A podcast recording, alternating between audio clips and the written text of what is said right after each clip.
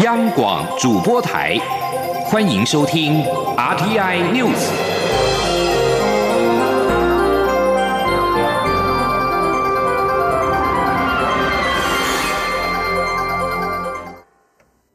各位好，我是主播王玉伟，欢迎收听这节央广主播台提供给您的 RTI News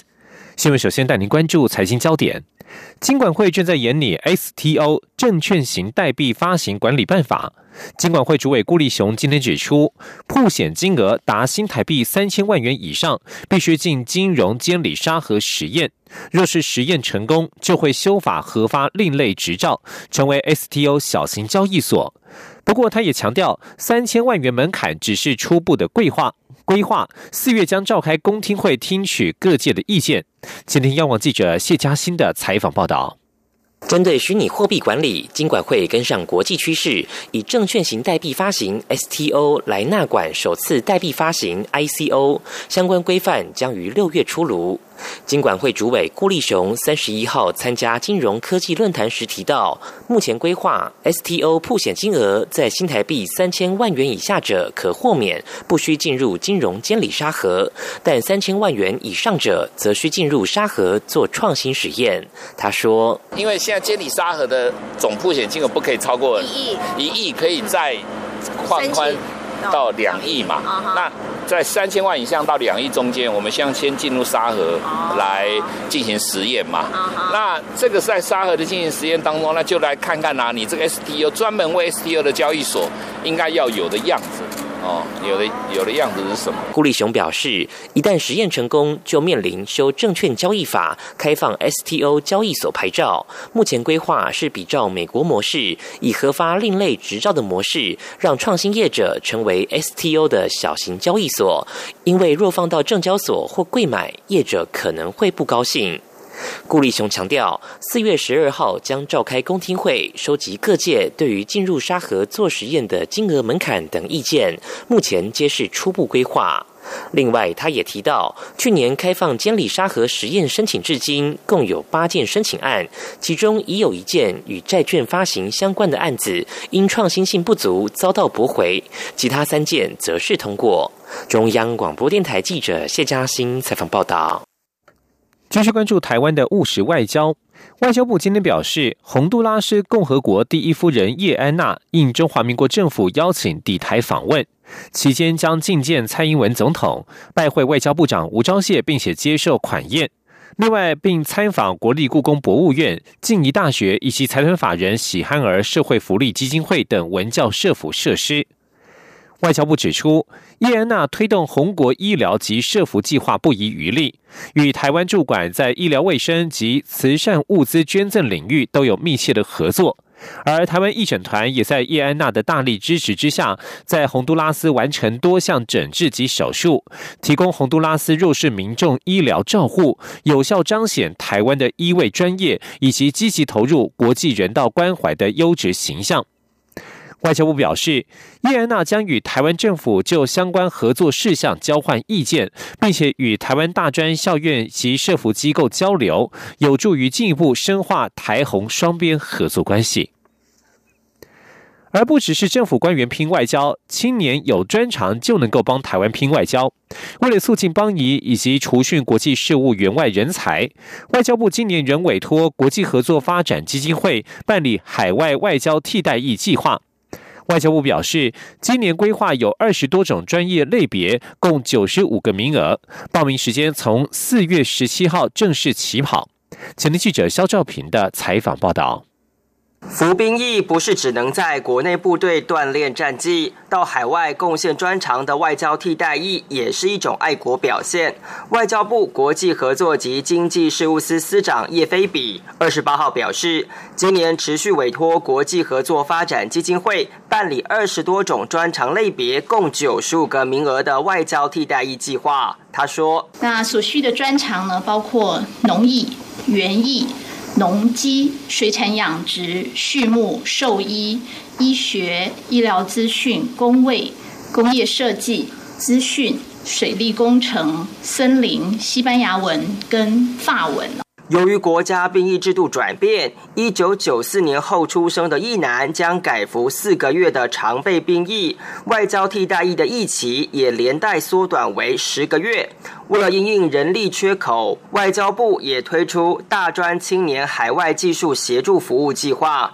目前预定每学期都会有合作计划。叶飞比说：“目前预定每个学期甄选十五名大专青年啊去实习。”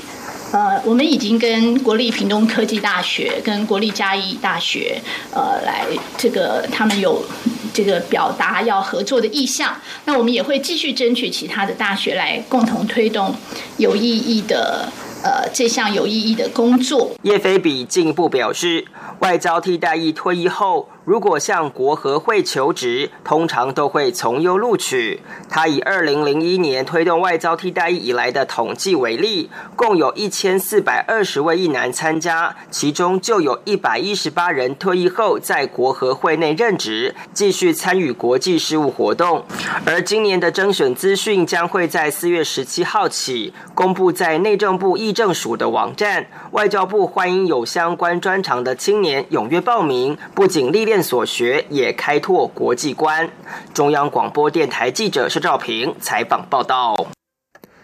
不管是出国长期从事外交的工作，或是短期出去旅游，都要特别注意国际间的疫情。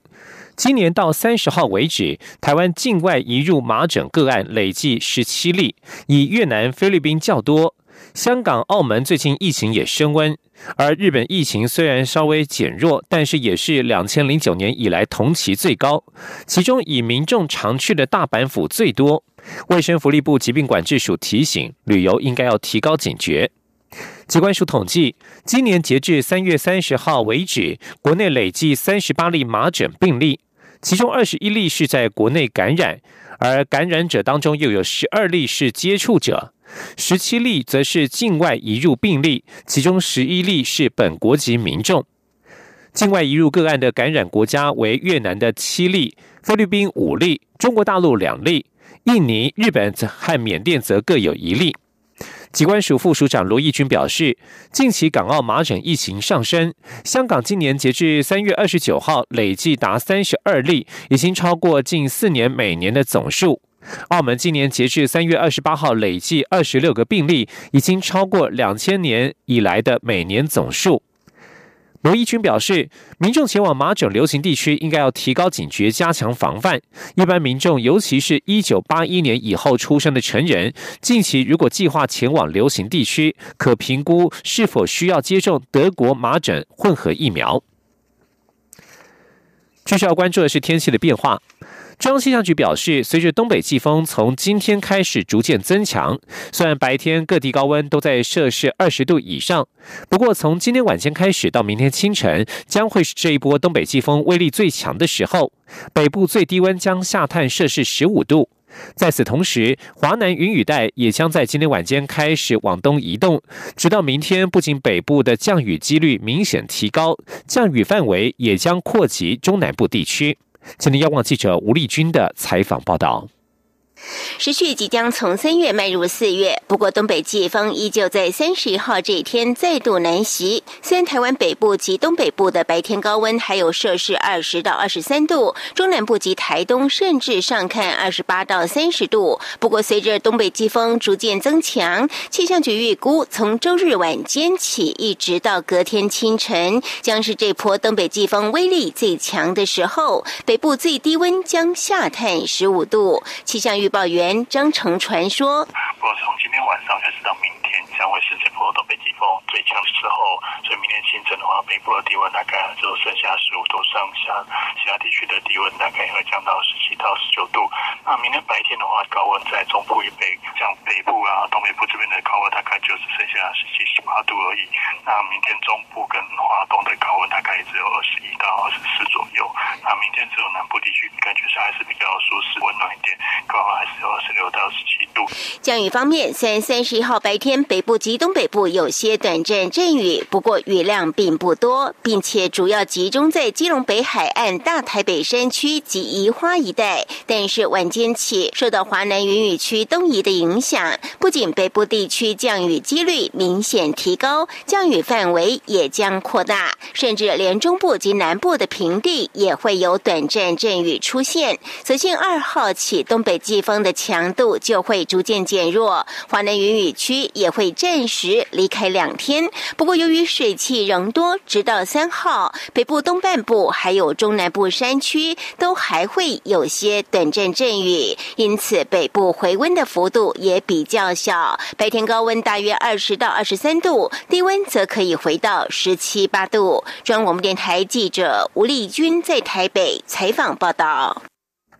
而近期台湾的天候虽然变化快速，但是都还在正常的范围之内。但在非洲，剧烈天候带来重大伤亡，热带气旋一代重创了莫桑比克、新巴威和马拉威。根据地方官员和联合国表示，有多达数十万人急需食物、饮水和庇护所。截至三十号为止，至少有七百四十六人在风暴、洪水和暴雨袭击当中丧生。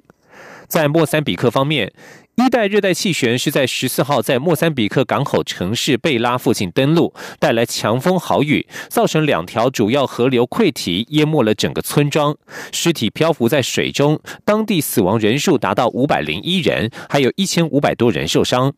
而在辛巴威方面，一代造成一片汪洋，淹没了马尼马尼地区，政府指死亡人数为一百八十五人，但联合国指死亡人数达到两百五十九人。而在马拉维方面，由于一代来袭之前就已经降下豪雨，造成低洼地区淹水。暴风雨过后，大雨仍持续发威，使得成千上万的人痛苦雪上加霜，当地死亡人数也达到六十人左右。即将焦点转到美国。美国总统川普二十九号在前往佛罗里达州时声称，萨尔瓦多、瓜地马拉和洪都拉斯等中美洲国家成立了移民车队，好把移民出口到美国。最近几天，在这三国的寻求庇护者当中，有越来越多人试图越过美国南部边界进入美国。就在川普批评的隔天，美国国务院三十号发表声明说，将切断对萨尔瓦多、瓜地马拉和洪都拉斯的援助。这三国被统称为中美洲北三角。美国国务院拒绝提供进一步的细节，而根据美国众议院拨款委员会的一名助手估计。大约有七亿美元的援助会受到原因影响。此外，川普二十九号也再度指控墨西哥未能阻挡移民非法进入美国，威胁在下个星期将关闭两国的边界，除非情况出现改变。日皇明仁将在四月三十号退位。日本政府决定创先例，提前在四月一号公布新的年号，让部分保守派人士不满。而年号传统上都来自于中国历史古籍，这一次出处有没有机会来自于日本的古籍，备受关注。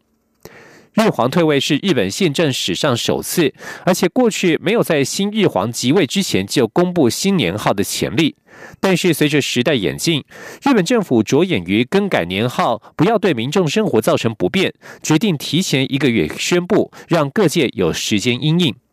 日本共同社报道，日本保守派团体日本会议对安倍有意在新日皇即位之前公布新的年号，曾经透过内部刊物表达遗憾之意，理由是改朝换代前就公布新年号是史上未见，要求日本政府不要开先例。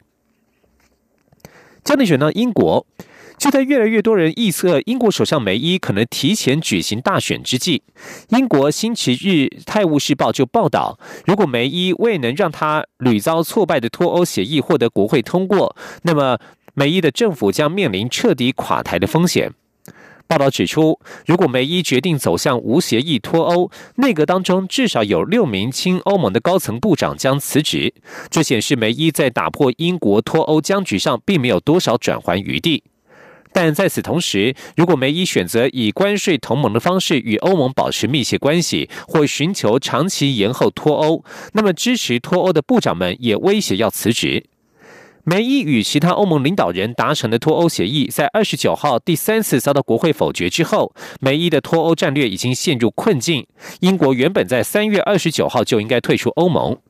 英国邮报三十一号指出，英国国会可能在四月二号就梅伊版的协议以及议员们一号的表决当中，以最受欢迎的方代替方案里面举行一场两轮决选投票。这意味着最快可能三号就会要求提前举行大选。